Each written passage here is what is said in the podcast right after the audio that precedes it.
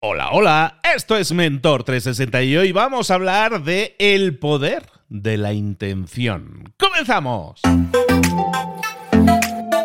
Muy buenas a todos, bienvenidos una semana más a Mentor 360, el programa, el espacio, el podcast en el que te acompañamos, buscando tu crecimiento personal y profesional, siempre con, en esta ocasión, estamos haciendo semanas temáticas. La semana pasada, semana de ventas, y esta semana, nueva temática, y es una temática en la que te voy a englobar lo que para mí son habilidades necesarias que tenemos que implementar en nuestra vida, que tenemos que incorporar nuevos skills, nuevas habilidades que nos van a servir habilidades blandas, podemos verlo, mucha gente lo, menciona de esta manera, power skills, como a mí me gusta llamarlo, pero son en definitiva habilidades que nosotros tenemos que desarrollar para conseguir grandes y magníficos resultados, como siempre, si lo ponemos en práctica, si pasamos a la acción.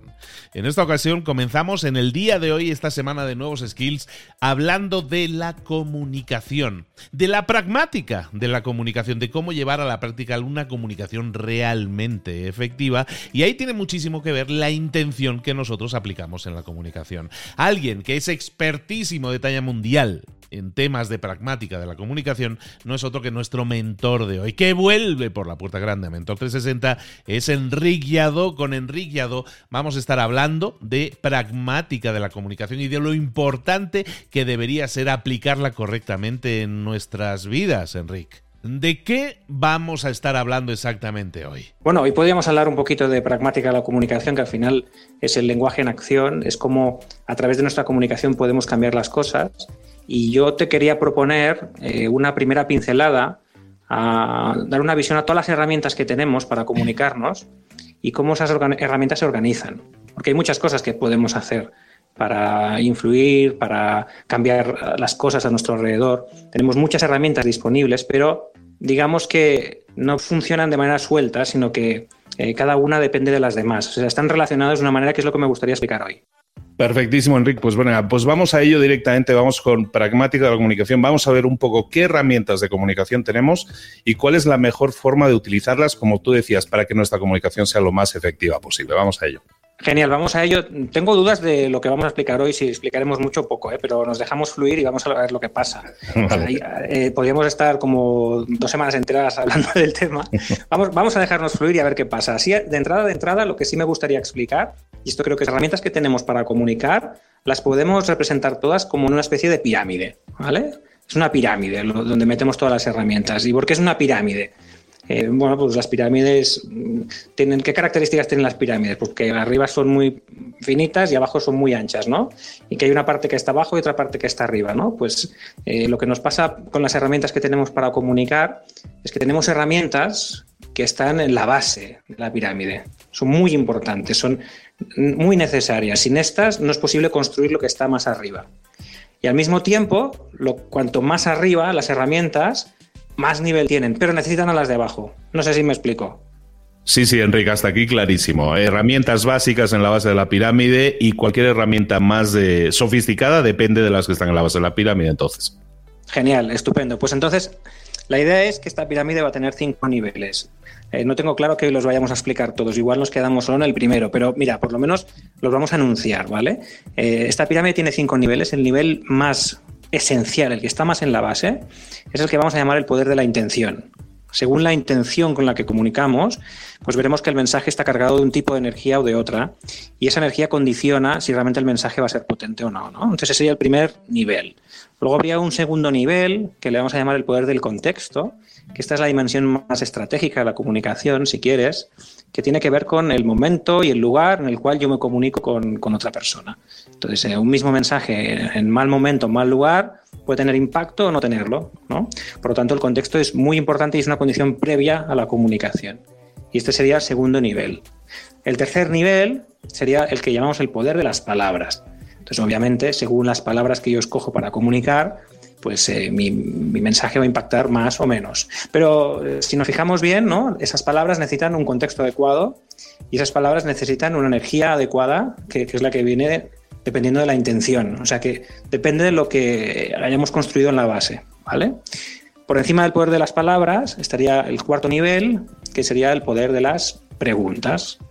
Las preguntas son una herramienta de influencia todavía más poderosa que las palabras. Esto se ve rápido porque en una conversación donde una persona habla y habla sin parar y hay otra que en cambio está haciendo preguntas, es bastante obvio que quien está liderando la conversación es la persona que está haciendo preguntas, que según hacia dónde lanza la pregunta obliga de alguna manera a la otra persona a hablar en esa dirección. Entonces, el poder de las preguntas, las preguntas son una herramienta de influencia muy, muy, muy, muy potente. Está casi en la cima de esta pirámide. ¿no? Y ya en la cima, arriba del todo de la pirámide, tendríamos el último poder, que sería el poder del silencio. El silencio es una herramienta de comunicación muy, muy, muy, muy potente. No es una herramienta que estemos utilizando todo el rato y al mismo tiempo, si no la utilizamos cuando toca, perdemos mucha capacidad para influir. Y los grandes oradores o los grandes comunicadores o los grandes negociadores son gente que saben hacer una gestión excelente del silencio para enfatizar o para incluso muchas veces el silencio mueve a la otra persona porque de alguna manera obliga, entre comillas, a la otra persona a decir algo. ¿no? Entonces, esta sería la, la, herramienta suprema. Pero todas, todas se basan en una base fuerte, una base sólida. De hecho, el primer nivel de todos es un nivel, yo diría, o sea, en, esta pirámide que tenemos estos cinco niveles, primer nivel poder de la intención, segundo poder del contexto, tercero poder de la palabra, cuarto poder de las preguntas, quinto poder del silencio. Digamos que hay una parte que es como la más visible. Eh, las palabras, las preguntas, el silencio, es algo que cualquier persona cuando observa a otra comunicarse esto se ve rápidamente, qué tipo de palabras usa, si se comunica bien, no, el lenguaje no verbal, que este tendría que ver también con el poder del silencio. Toda esta es la parte más visible, mientras que hay una parte más invisible que tiene que ver con el contexto y sobre todo con la intención, ¿no? Y sin embargo es la que es más esencial, es la más, eh, es la más eh, necesaria, ¿no? Por eso también me gusta asemejar esta, esta pirámide a un iceberg también, ¿eh? donde hay un iceberg, donde hay una parte que se ve, todo el mundo que está eh, navegando por el mar puede ver la parte de arriba del iceberg, pero debajo del iceberg hay una parte mucho más importante que no se ve, pero que es la que sustenta lo que está fuera del agua. Y si no estuviera esa parte de abajo, la de arriba no estaría. Entonces, en cierto modo, si queremos, podríamos llegar a simplificar un poquito y decir que en esta pirámide, todo lo que es técnica, técnica, habilidad de comunicación es lo que se ve y es lo que está, digamos, flotando en el iceberg, ¿no? Pero lo que sustenta la técnica, lo que hace que la técnica realmente funcione, es lo que está debajo. Y lo que está debajo tiene que ver con la intención, la actitud, la energía desde la cual yo comunico, ¿vale? ¿Qué tal hasta aquí, Luis? Clarísimo, pero me gustaría que nos explicaras entonces este poder de la intención, en, ¿de qué estamos hablando exactamente cuando hablamos de la intención y de lo que nosotros, porque está claro que si sobre esto se apoya todo, ¿de qué estaríamos hablando cuando hablamos exactamente de la intención eh, a la hora de comunicarnos? Muy bien, pues ahora nos adentramos entonces en la dimensión profunda de la comunicación. Nos adentramos en algo que realmente es importante para comunicarnos, pero que en el fondo, en el fondo, es importante para cualquier cosa que hagamos en la vida, que es entender para qué yo estoy comunicando en un momento concreto o para qué en un momento concreto estoy haciendo cualquier cosa, ¿vale? Entonces este para qué sería, entre comillas, si quieres, le podríamos llamar la dimensión espiritual de la comunicación o la dimensión espiritual de cualquier cosa que hacemos, porque el para qué, si, si, tú vas al diccionario de la Real Academia Española y buscas la definición de la palabra espíritu y eliminas todas las definiciones que son religiosas o esotéricas, espíritu significa el para qué, pues dice el diccionario, el espíritu de la literatura de una época es para qué en esa época se escribía literatura. O el espíritu de una corporación es para qué existe esa corporación. Entonces, el para qué, la intención, es la dimensión espiritual de la comunicación. Entonces, aquí es muy importante entender que intenciones hay muchas, pero que todas las intenciones que existen cuando comunicamos o todas las intenciones que existen cuando estamos haciendo cualquier otra cosa se pueden agrupar en tres grandes tipos de intención. Solo hay tres. Y cualquier intención que yo tenga en cualquier momento, mientras esté llevando a cabo cualquier acción, se puede meter en una de estas tres. Y es muy importante entender cuáles son estas tres y el impacto que tiene cuando yo me estoy moviendo desde una u otra intención. ¿Vale? Entonces, si te parece, podemos ir a desgranar estas tres y vamos a ver en qué consisten estas tres intenciones y vamos a ver qué pasa cuando yo me conecto a una de estas intenciones comunicando, por ejemplo. ¿Qué te parece?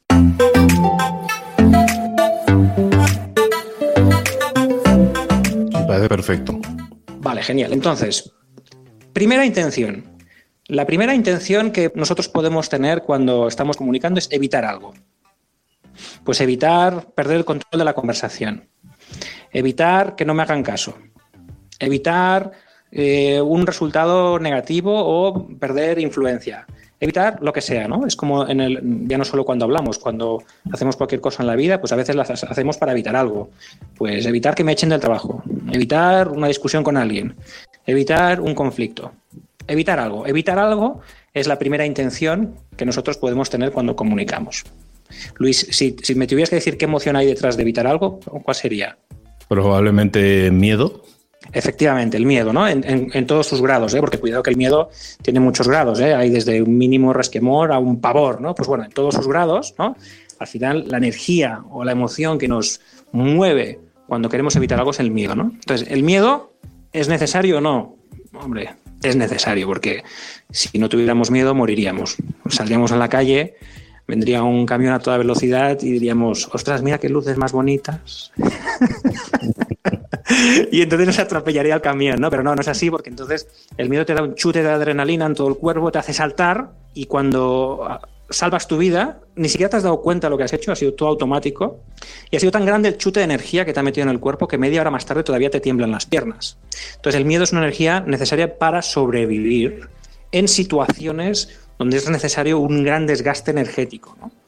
Pero y en el día a día es, es necesaria esta, esta, energía. Cuando tengo una conversación con otra persona, ¿qué pasa si siento miedo? ¿no? Pues pasan muchas cosas. ¿no?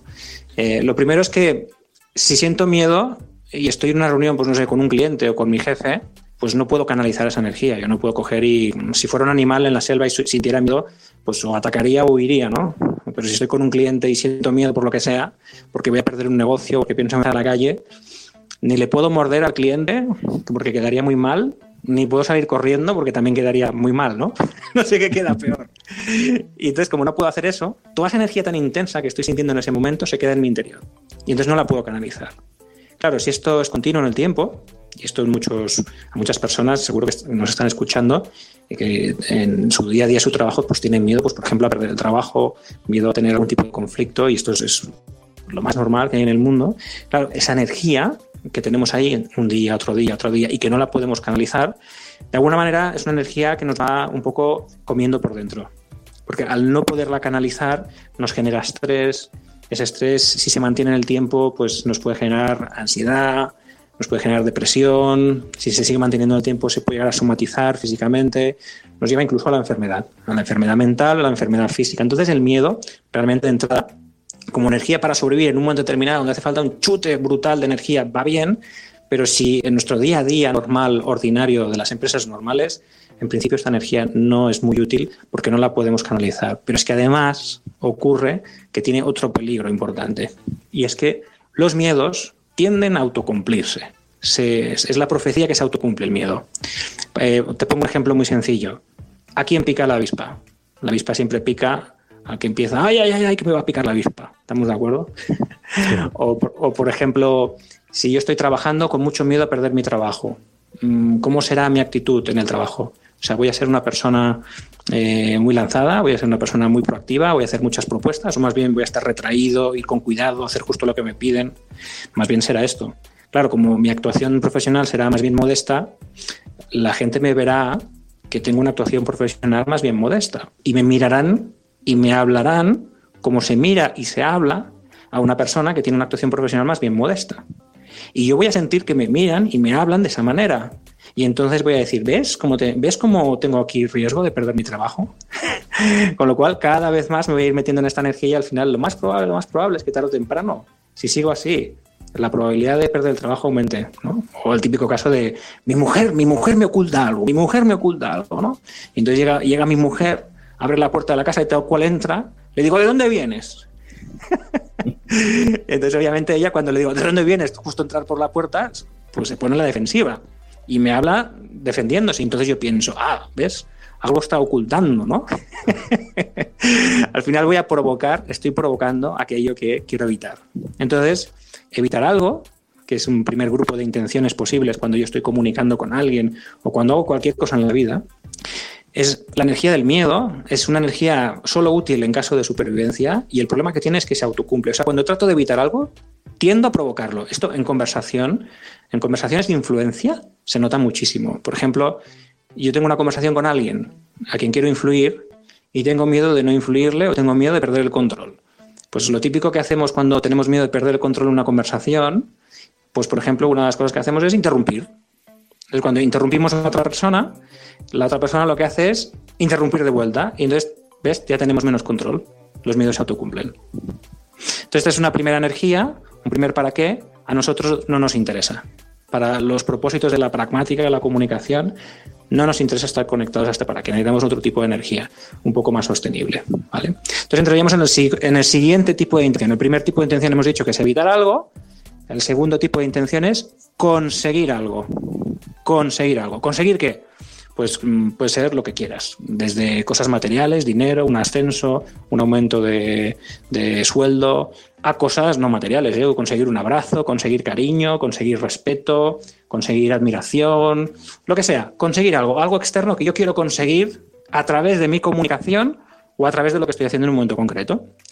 Entonces, conseguir algo, si yo te preguntara, Luis, así como detrás de evitar algo, la emoción que había es el miedo, detrás de conseguir algo, si tuviéramos que ponerle un nombre a la, a la emoción que hay detrás, ¿cuál sería para ti? Así a bote pronto. Estoy así pensando, estoy pensando, no sé, cuando queremos conseguir algo normalmente es porque nos hace ilusión algo, ¿de acuerdo? Entonces no sé si la emoción es ilusión, pero parecida, ¿no?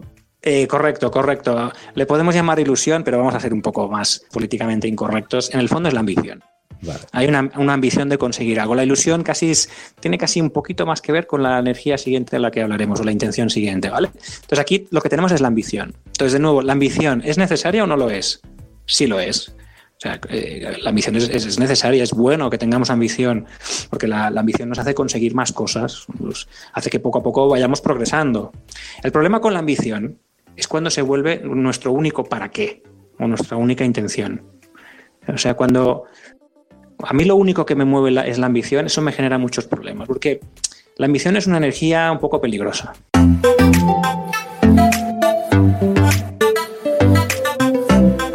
Eh, imaginemos, por ejemplo, pongamos un ejemplo concreto.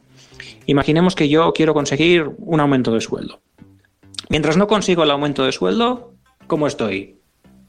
Uy, cuando no consigo un aumento de sueldo, pues normalmente estoy, eh, estoy hasta cabreado, ¿no? Estoy enfadado, estoy triste, tengo ganas. o sea, sí, necesito, tengo una, una, una sensación negativa que quiero solucionar a lo mejor mediante el aumento de sueldo. Exacto. Entonces, mientras no lo consigo, estoy mal. O sea, es un, pequeño problema que tiene este tipo de, de, energía o de intención. Mientras no consigo el objeto de mi, de mi ambición, estoy mal pero ¿y qué pasa cuando lo consigo, no? Imaginemos que el mejor de los casos, que lo consigo. Hombre, cuando lo consigo, en ese momento se produce un subidón de energía. Me siento súper bien, estoy súper contento. Imagínate, me suben el sueldo, ¿no? ¡Oh, qué bien! Llego a mi casa, invito a mi mujer a cenar. Al día siguiente entro en la oficina y casi parece que la oficina, la luz de la oficina sea diferente cuando me han subido el sueldo. y entonces estoy súper feliz, pasa un día, dos, tres, cuatro, y entonces el corazón, esa energía va bajando y entonces, ¿qué necesito? Necesito mi siguiente dosis. Cuando ya ha pasado el efecto de esa dosis potente, es que más es bueno, es agradable, es, una buena sensación, necesito otra dosis. Y normalmente voy a necesitar una dosis todavía mayor. O sea, la, ambición es una droga. Es una droga que te engancha, porque en el momento que consigues el objeto de la ambición, hostia, te produce una sensación muy, muy satisfactoria. El problema es que esa sensación es una sensación que desaparece rápido en el tiempo y que cada vez necesitas más intensidad para que vuelva a aparecer esa sensación. Entonces es una sensación que te va, te va enganchando, ¿no? Entonces eh, no, es, no, es, una cosa productiva, porque además ocurre algo muy curioso. Es una cosa de estas paradójicas que también nos pasaba con. Antes hablábamos del evitar algo y el miedo, pues aquí con el conseguir algo y la ambición pasa algo muy curioso, que es que si yo, por ejemplo, imagínate que en mi trabajo lo que, lo que me motiva es, yo qué sé, pues eso, un aumento de sueldo, o lo que me motiva es ascender. Y lo único que me preocupa es ascender. Y todo lo que hago lo hago para ascender. La pregunta es, ¿la calidad de mi trabajo, cuanto más foco pongo en ascender, pongo más foco o menos foco en mi trabajo? La respuesta es menos. Si pongo menos foco en mi trabajo, ¿la calidad de mi trabajo va a ser mejor o peor? No, siempre va a ser peor, claro. Va a ser peor. Cuanto peor es la calidad de mi trabajo, ¿cómo son las probabilidades de conseguir ese ascenso? Cada vez menores. Cada vez menores. Entonces, mira, fíjate qué paradójico esto. Antes hablábamos, cuando quiero evitar algo y me mueve el miedo, lo provoco. ¿Vale? Y ahora resulta que cuando quiero conseguir algo, lo que me mueve es la ambición, lo evito. Vaya tela. Esto, por ejemplo, también eh, si lo llevamos al entorno de una conversación, que es el, campo de la pragmática de la comunicación, se, nota mucho también. O sea, cuando yo voy a una conversación con una persona y mi intención es conseguir algo, pues obviamente esa persona lo nota y tiende a resistirse. El, simple hecho de que ella sienta que yo en el fondo, en esa conversación, lo único que quiero es conseguir algo, hace que inconscientemente la persona se resista. Entonces, cuanto más lo quiero conseguir y más se me nota que lo quiero conseguir, más se resiste la persona y más difícil es eh, lograrlo, ¿no? Entonces, ¿qué podemos hacer? No? Porque si cuando quiero evitar algo lo provoco y cuando quiero conseguir algo lo evito, entonces, ¿qué hacemos? Bueno, gracias a Dios, nos queda la tercera, la tercera intención, la tercera energía, que así como la primera era evitar algo, la segunda era conseguir algo, esa tercera es eh, algo. A ver, a ver. Eh, lo dejo así un poco en el aire, poco, estoy haciendo un poco de suspense para que para que quede bien grabado el concepto, ¿no? Esta otra es eh, algo. ¿Y qué es eso, eso que está antes del algo? Pues es algo que llama un poco la atención. Eh, es una palabra de tres letras. Empieza por D, continúa por A y luego acaba en R. O sea, la tercera intención es dar algo. Evitar algo, conseguir algo, dar algo. Hostia, ¿dar es una intención o es una motivación que nos mueve a las personas? Pues sí. Dar es una, es una energía que nos mueve y es una intención que podemos tener en una conversación o en cualquier momento de nuestras vidas, dar algo, aportar algo. Y a las personas nos motiva dar. Hay hay situaciones donde es muy evidente, por ejemplo, los padres con los hijos. Los padres damos a los hijos cosas sin esperar nada a cambio. De hecho, a veces eh, dices, ostras, este, este hijo que tengo, vaya cría cuervos, qué hijo me ha salido, ¿no? Qué desagradecido, qué ingrato, pero le sigues dando cosas. le sigues dando todo tu amor. No, lo estás haciendo buscando nada a cambio. O sea, aquí lo importante es darse cuenta que esta energía de la que estamos hablando, esta tercera intención, es dar, pero sin esperar nada a cambio. Porque si estoy esperando algo a cambio, ya estamos hablando de la segunda energía, que es la ambición, es el conseguir algo, ¿vale? Entonces, ¿esto es una motivación? ¿Esto es una intención? Sí, efectivamente lo es. Y de hecho, es la más potente de todas. Pasa algo muy curioso. O sea, aquí cuando estamos hablando de dar algo, lo podríamos generalizar y podríamos decir que yo estoy en esta energía cuando yo sencillamente quiero dar fruto. Cuando yo quiero dar aquello que llevo en mi interior. Convertir en acto aquello que llevo en potencia en mi interior por ser quien soy. O sea, un, árbol no da fruto buscando nada, sencillamente no puede evitarlo. Hace eso, da el fruto sin, buscar nada en concreto. Y además, cada árbol da un tipo de fruto diferente, que es a lo que ha venido. O sea, el, naranjo da naranjas y el manzano da manzanas, y un manzano no da peras, no se puede. Entonces, los, seres humanos, por naturaleza, igual que todos los seres vivientes, hemos venido a, aportar algo, a dar algo que llevamos dentro y además cada persona es un árbol diferente, tiene cosas diferentes que aportar y la felicidad ocurre cuando, ¡boom!, lo entrega, pero sin buscar nada a cambio. Es un fluir en ese momento de realizarse, es, los niños lo tienen muy claro esto. Cuando tú ves a un niño pintando un dibujo, no lo hace mm, buscando nada. Sencillamente se deja fluir en el dibujo. Luego, obviamente, al cabo de un rato, cuando ya ha terminado, igual lo enseña y, le gusta que su papá le diga que lo ha hecho bien, pero mientras estaba dibujando no estaba pensando en eso. Sencillamente se estaba dejando fluir. ¿no? Entonces, esta, intención, la intención del dar, en comunicación y en muchas otras cosas, es la más potente que hay. Porque yo cuando me pongo a hablar con una persona y lo único que quiero es conseguir algo bueno de esa conversación para los dos, o sea, lo que quiero es ver qué, es lo mejor que podemos sacar los dos, claro, eh, mi impacto sobre otra persona es mucho más potente. O sea, comparemos qué impacto tengo yo comunicando con una persona cuando lo que me mueve es el miedo, estoy, miedoso en esa conversación porque tengo miedo a que me pase algo, tengo miedo a no convencer, tengo miedo, uf, qué poco impacto voy a tener sobre la persona, o comparémoslo cuando quiero conseguir algo de la otra persona, ¿no? La otra persona bien se va a cerrar porque va a notar que yo quiero conseguir algo. Y ahora, ¿cuál es el impacto sobre la otra persona cuando yo en realidad estoy comunicando sencillamente desde el querer dar, fluir? Es aquello que ah, en el budismo hablan del interser, interser. O sea, yo ser permitiéndote a ti ser. ¿no? Entonces, esta intención es la intención eh, más potente que tenemos y es desde donde en pragmática de la comunicación buscamos movernos. Porque tú puedes tener muy buena técnica, pero si te mueves desde el miedo o te mueves desde conseguir algo, la energía con la que haces la técnica es, sucia. Está sucia, está, se nota. Y, bueno, hay gente que es muy buena manipulando, o sea, hay gente que sabe hacer la técnica y en el fondo está buscando un beneficio para ella eh, y además la otra persona con la que está hablando es simplemente un medio, ¿eh? Y hay gente que sabe manipular muy bien, pero, a ver, un manipulador muy bueno te puede manipular una vez, dos, tres, a la cuarta ya aquello hace un tufillo, ya notas, notas que hay algo raro ahí y te cierras en banda. Cuando notas que alguien te quiere manipular, el problema del manipulador es que no solo pierde toda su influencia, es que pasa a tener una influencia negativa, no, no, te cierras completamente a esa persona, incluso aunque te dijera algo que realmente es bueno para ti, ni siquiera lo aceptas, ¿no? Entonces, lo que, lo que suelo decir es, la técnica sin alma es muy peligrosa, es perjudicial para quien lo hace. ¿eh? En cambio, fíjate, vas algo muy curioso, es que el alma sin técnica, de hecho, lleva la técnica. O sea, hay gente que no va a ningún curso de, comunicación, ni de influencia, ni de nada, pero es gente muy centrada, muy balanceada, que tiene las cosas muy claras en la vida, y cuando conversa con alguien, la gente le escucha y le hace mucho caso, porque están en la energía correcta. El, alma sin técnica lleva la técnica. Déjame hacer un último, un último matiz aquí, ¿no? Para acabar de estructurar estas tres energías o estas tres intenciones, ¿no? Evitar algo, la emoción que hay detrás es el miedo. Conseguir algo, la emoción que hay detrás es la ambición. Y dar algo, ¿cuál es la emoción que hay detrás? Fíjate que yo hasta hace muy poco la emoción que hay detrás del dar algo, utilizaba eufemismos en las empresas para decirlo, porque no me atrevía a decir la palabra que hay detrás. es una palabra que a mucha gente le, resuena un poco extraña y más en el ámbito empresarial.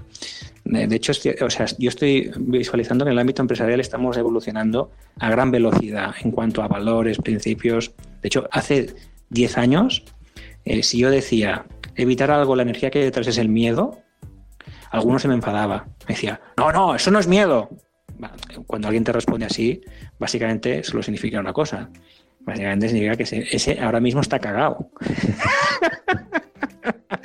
está cagado porque le estás tocando, le estás tocando justo el sitio donde es, ¿no? Entonces, pero esta, esta, la palabra miedo ya la hemos normalizado en las empresas. Ahora toca normalizar la, la otra palabra, que es la palabra que está detrás del dar algo, que es la emoción que está ahí detrás. Y dar algo sin esperar nada a cambio solo tiene un nombre que en este caso tiene cinco letras, empieza por A, termina por R, y el nombre, la palabra es el amor, es el amor. O sea, el amor es la energía o es la emoción desde la cual nosotros comunicamos con más intensidad. Cuando nosotros estamos conectados a ese amor, un amor que no necesariamente tiene que ser por la otra persona. ¿eh? O sea, el amor sencillamente puede ser el amor a hacer las cosas bien hechas, o el amor a tener una conversación de calidad, o el amor a entregar un producto bien hecho. Cuando nosotros nos movemos desde allí, en realidad estamos en nuestro máximo potencial. Es un poco paradójico, es un poco paradójico y sin embargo es divertido. Sí, fíjate, cuando quiero evitar algo, lo provoco. Cuando quiero conseguir algo, lo evito. Y sin embargo, cuando doy sin esperar nada a cambio, entonces pasa algo muy curioso, que yo doy sin esperar nada a cambio, hago las cosas bien por el placer de hacerlas bien, por el placer de entregar algo bonito, algo que me gusta, por el placer de tener una buena conversación, y entonces ahí no estoy buscando absolutamente nada, pero en cambio es cuando, es cuando consigo lo máximo que podía conseguir. Cuando quiero evitar algo, lo, lo, provoco. Cuando quiero conseguir algo, lo evito. Cuando quiero dar sin entregar nada a cambio, entonces consigo lo máximo que puedo. Estoy en mi máximo potencial.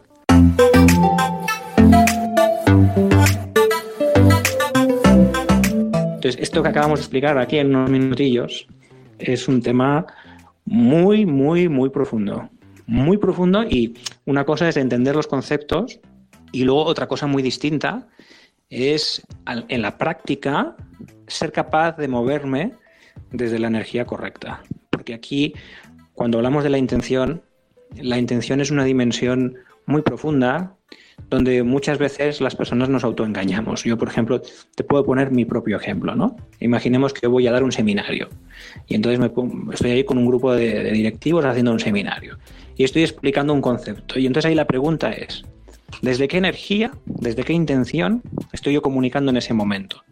Pues en cualquier momento puedo estar conectado a las tres. O sea, yo puedo estar explicando el mismo concepto, el mismo concepto, pensando, hostia, a ver, a ver si voy a quedar mal, a ver si lo voy a explicar mal, a ver si no les va a gustar. Ahí estaría en el miedo, el evitar algo. O puedo estar explicando ese mismo concepto desde el conseguir algo, que sería, voy a, voy a, ver si quedo aquí como el más listo, el más inteligente, a ver si todos me dan una buena palmada en la espalda, a ver si me vuelven a contratar otro día, ¿no? Conseguir algo, estoy explicando un concepto buscando conseguir algo. O ese mismo concepto yo lo puedo explicar desde el dar algo, que es sencillamente decir, a ver, estas personas que están aquí ahora conmigo, realmente que necesitan, ¿cómo les doy algo que realmente les sea útil?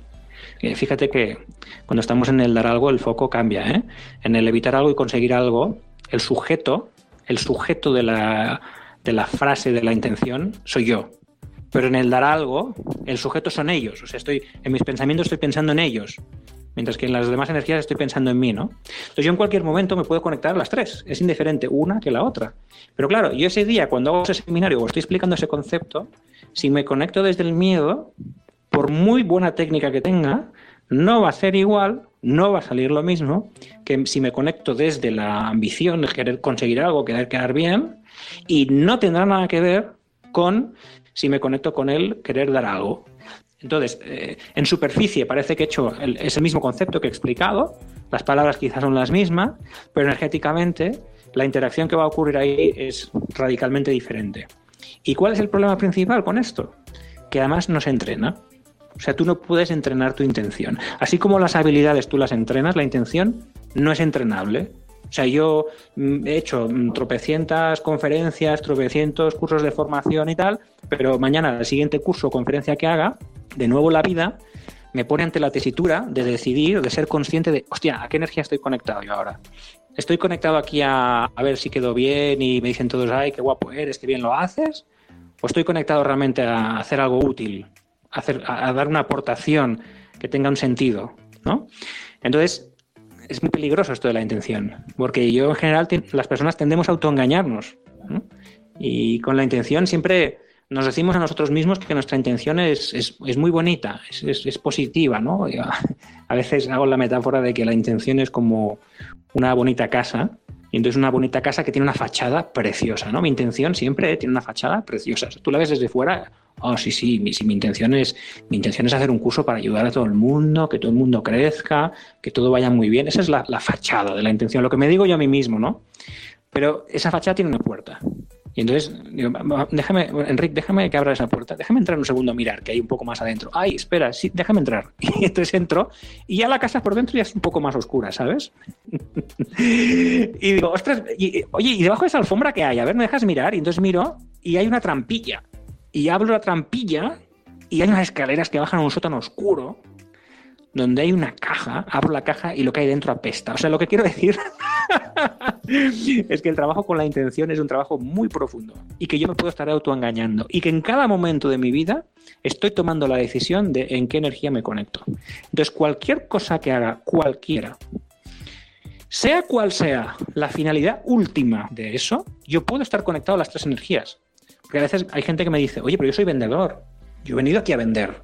Entonces, yo no me puedo conectar al dar algo, porque yo en el fondo lo que quiero es vender. Y la respuesta es, tu finalidad última, y obviamente tú necesitas vender para conseguir un dinero, para sobrevivir, para que la compañía funcione, pero esa no es la cuestión. La cuestión es, ahora mismo, en este momento, cuando estás hablando con esta persona, ¿desde dónde lo haces? ¿Lo haces desde el miedo de no cobrar o de no cerrar la venta? ¿Lo haces desde la ambición de conseguir vender más? ¿O lo haces desde querer ayudar a esta persona? ¿No será que vender de verdad es ayudar a otras personas? Y entonces las otras personas, como les has ayudado, resulta que te dan algo a cambio, pero no es lo que buscabas, tú lo que buscabas realmente es ayudar. No sé si me explico con esta distinción. Esto es algo que a veces cuesta entender. Independientemente de que yo por una actividad al final cobre o que por una actividad al final reciba algún tipo de beneficio, independientemente de esto, en cualquier momento me puedo conectar a cualquiera de las tres energías. Por ejemplo, te pongo un ejemplo en el sentido contrario. Con mis hijos. A ver, ¿esto que le estoy prohibiendo hacer a mi hija de 15 años es realmente porque mm, lo que quiero es hacer algo bueno para ella? ¿O es porque tengo miedo yo de no quedarme con la conciencia tranquila? Una misma cosa que le prohíbo a mi hija, se la puedo estar prohibiendo porque temo algo o porque creo que es lo, bueno, me sale de dentro, entiendo que es lo bueno. Es decir, que cualquier acto, cualquier em, acción que llevemos a cabo, en todo momento lo podemos hacer desde cualquiera de estas tres energías, de estas tres intenciones. Y entonces el tema es que dependiendo de la energía en la que yo me conecte, mi potencial, mi capacidad para generar cambios y para influir es muy diferente. Desde el miedo tengo muy, muy, muy poca capacidad para influir. Es muy difícil que una persona que tiene miedo sea capaz de influirnos positivamente. Desde el conseguir algo, bueno, quizá hay un poco más de capacidad. Conseguir algo, por ejemplo, es una energía eh, característica de un entorno de negociación. Pero un entorno de negociación siempre, siempre tiene sus límites, ¿no? Pero luego tendríamos la energía del dar algo. Y la energía del dar algo es la energía desde la cual nosotros estamos en nuestro máximo potencial. Es una energía desde cuando realmente tú estás dispuesto a no conseguir lo que querías, cuando tú eres como te sale de dentro, es cuando realmente eh, con la otra persona funcionas bien. Cuando tú te mueves desde el miedo, cuando te mueves desde la ambición, en realidad no eres tú mismo. Te estás moviendo más bien desde el ego. El ego, siguiendo este esquema, sería el falso yo. El ego sería la careta que yo muestro, con la cual no soy exactamente yo, y no me muestro porque o tengo miedo o quiero conseguir algo. Esto sería el ego. En cambio, cuando yo estoy desde la energía del dar algo, cuando sencillamente lo que quiero es dar fruto, entregar ese fruto único que llevo dentro, allí estoy siendo yo mismo. Es decir, ahí soy mi verdadero yo. Ahí es donde yo realmente estoy existiendo. Porque cuando me muevo desde el ego, eh, es una, más que una existencia, es una supervivencia o un, o un mal vivir. Porque físicamente estoy en, en, la vida, pero a nivel de personalidad, mi personalidad está muerta. ¿eh? Entonces ahí soy, estoy alguien, soy alguien que interpreta un papel. Soy una especie de, personaje hueco, una careta de cartón. No estoy bien, no estoy siendo yo mismo, no me estoy realizando. Yo solo me realizo cuando realmente entrego lo que llevo dentro. Yo me realizo cuando yo soy yo mismo. Cuando soy yo mismo, ahí es cuando tengo mi máximo potencial. Cuidado, y un, último matiz aquí, una última advertencia si quieres, ser yo mismo eh, no significa ser un mal educado. Porque el, ser yo mismo correcto es esa palabra que antes ha aparecido por ahí, que es ese interser. Es permitirme a mí la libertad de ser yo mismo al tiempo que permito al otro la libertad de ser el mismo. Y esa interacción, ese interser, donde yo doy al otro la libertad de ser como quiera en esa interacción, al mismo tiempo que me permito a mí mismo ser yo mismo. Eso es la máxima expresión de la vida, de la identidad. Ahí se produce una sensación de un fluir, donde realmente te das cuenta que estás teniendo un papel activo en la transformación de, la vida, de lo que ocurre a tu alrededor, ¿no? Ahí es donde realmente estamos en potencial. Uf, vaya rollo te he soltado, ¿no, Luis? No, rollo, no, súper interesantísimo. De hecho, me da mucha, mucha claridad en todo el tema de la comunicación. Pero sin embargo, quería apuntarte una última duda, una última pregunta, y ya sé que vamos eh, sobrepasados de tiempo, pero eh, no me quiero quedar con esa duda. Cuando tú hablas de dar, cuando estamos hablando de dar algo, estamos hablando cuando tú estás hablando de dar algo, mucha gente dice, y es, una, es un pensamiento yo creo que bastante generalizado, es que si yo doy, la gente se va a aprovechar de mí. Y entonces entra ese miedo y volvemos a actuar un poco como tú estabas diciendo, no vamos a intentar entonces evitar algo, ¿no? Entonces la gente utiliza a veces la excusa de es que me tengo que proteger porque si no, si yo empiezo dando, la gente se aprovecha de mí, me roba, me quita y yo no, no hay un ganar-ganar en esa situación, ¿no? ¿No crees que eso pueda ser algo real y, que mucha gente tiene ese miedo y ese miedo sea real? Por supuesto. Aquí cuando estamos hablando de dar algo, no significa como aquel, aquel que era tan bueno, tan bueno, que al final era idiota. La, la novela de Dostoyevsky, ¿no? El, idiota. Era tan bueno, tan bueno que, era, que era tonto. No, no estamos hablando de esto. Aquí estamos hablando de, obviamente, en cada contexto, permitirme a mí ser yo mismo, permitiéndole al otro ser el mismo. O sea, obviamente, si la persona veo que se quiere aprovechar de mí y que me quiere robar el dinero, pues sencillamente le, voy a dar un no. Y al mismo tiempo, eh, no le voy a agredir con ese no. Y al mismo tiempo, eh, yo voy a estar cómodo dando ese no. No sé si me explico. Aquí el tema no es lo que te doy o no físicamente o materialmente. Aquí el tema es lo que te doy personalmente. Cómo te trato. Cómo te escucho o no te escucho. Te respeto o no te respeto. A este dar nos referimos aquí. Eh, en ese dar se produce un tipo de conversación donde se suelen abrir las posibilidades. Tú y yo teníamos una conversación donde estamos negociando miserias, pero ahora yo te escucho y yo me intereso por ti. Eso es dar. Y yo trato de ponerme en tu posición. Eso es dar. Y por ese efecto, tú te empiezas a interesar por mí. Y tú empiezas a ponerte en mi posición.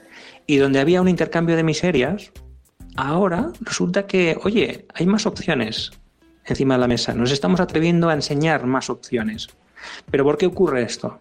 Esto ocurre porque yo te estoy permitiendo ser tú mismo, no te juzgo, no te maltrato, no te machaco, no te quiero apretar, no te quiero robar, no te quiero hacer daño antes de que tú me hagas daño a mí. Yo sencillamente entiendo, eh, sencillamente entiendo que tú eres tú con tus circunstancias, yo soy yo con las mías, voy a respetarte porque sé que igual que tú tienes fallos, yo tengo fallos, y en ese respeto estaré en mi máximo potencial. Que luego te doy algo material porque me apetece.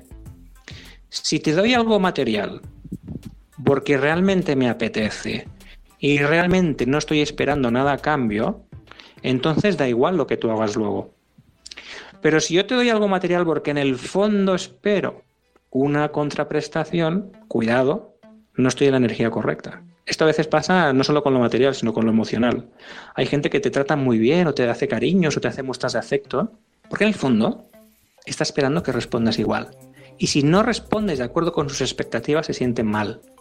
Bien, ese cariño, ese, afecto, eh, es un afecto, ese que me han dado, está dado desde la segunda energía, desde el conseguir algo. No nos engañemos. No es un afecto desinteresado. Esto es como, me enamoro de esta chica. Ahora, si no me hace caso, no me interesa.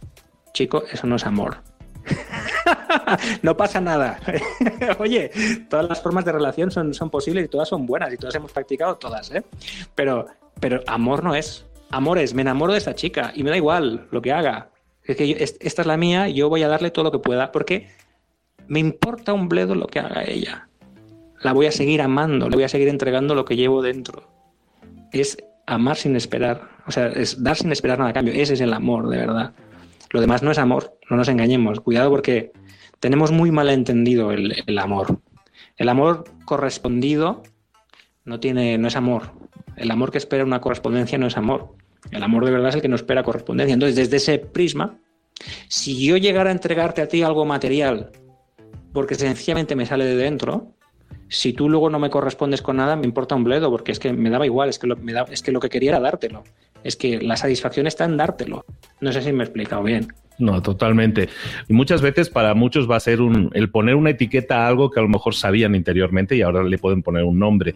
Preguntémonos si en las conversaciones importantes que estamos teniendo en nuestra vida, o en las conversaciones en general que estamos teniendo en nuestras vidas, si estamos teniendo los resultados, a lo mejor, si, si lo que nosotros queremos conseguir en la vida lo estamos consiguiendo y esas conversaciones cruciales que estamos teniendo realmente están siendo efectivas o no. Si no lo están siendo, en vez de culpar al otro, a lo mejor deberíamos empezar a ponernos un espejo delante y ver si es que nuestra intención no es la adecuada. Y si no es la adecuada, bueno, pues una vez identificado un problema, lo mejor que podemos hacer es solucionarlo.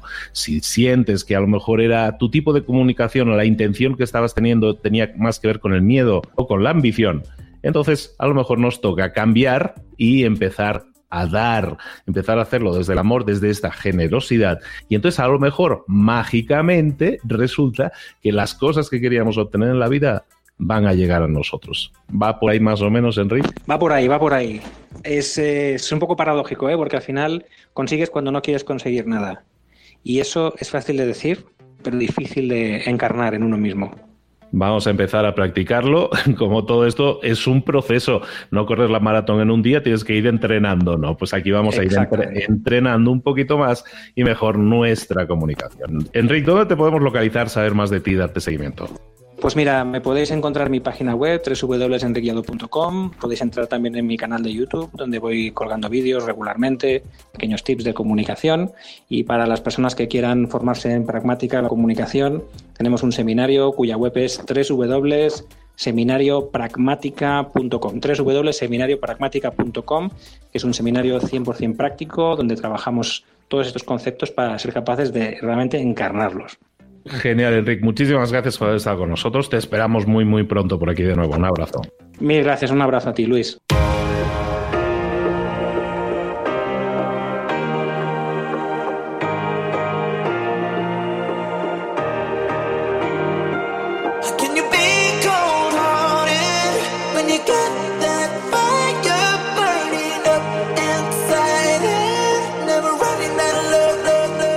Muchas cosas de las que hemos visto hoy ya las sabes. La mayoría del conocimiento que compartimos aquí ya lo sabes. Sabemos lo que tenemos que hacer, sabemos lo que tenemos que evitar, lo que no tenemos que hacer, todo eso ya lo sabes. El único problema es que no lo ponemos en práctica, no pasamos a la acción y es ahí donde te necesito a ti y a tu compromiso. Si una sola de las ideas que hemos comentado hoy resuena en ti, te llama a ponerla en práctica, entonces, define el paso más pequeño posible, el gesto más mínimo, y hazlo ahora mismo.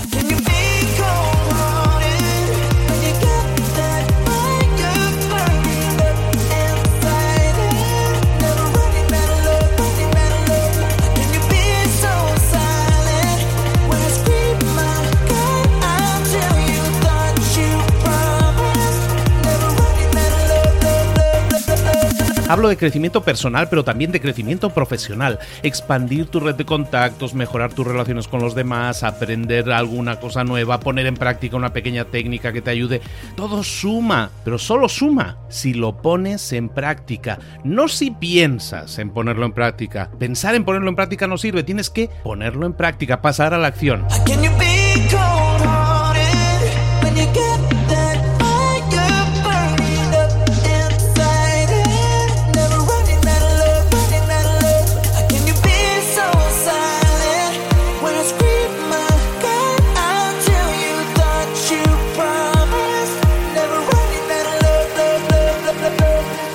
Acuérdate de este ingrediente secreto también.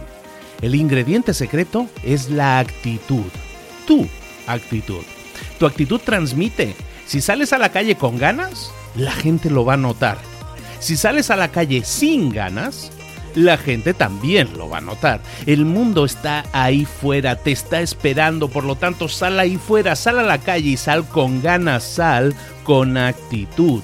No esperes a mañana, ya sabes lo que tienes que hacer y ya sabes que lo puedes hacer hoy. No veas pasar la vida, vive la vida. Tienes las mismas 24 horas que tienen los demás, haz que valgan la pena. Entrega en estas próximas 24 horas tu mejor versión. Te esperamos aquí mañana para continuar creciendo. Te esperamos aquí mañana con más mentores, pero el día de hoy está completito delante de ti. Así que ponte en pie pisa fuerte, respira hondo, sal ahí fuera y conquista tu día.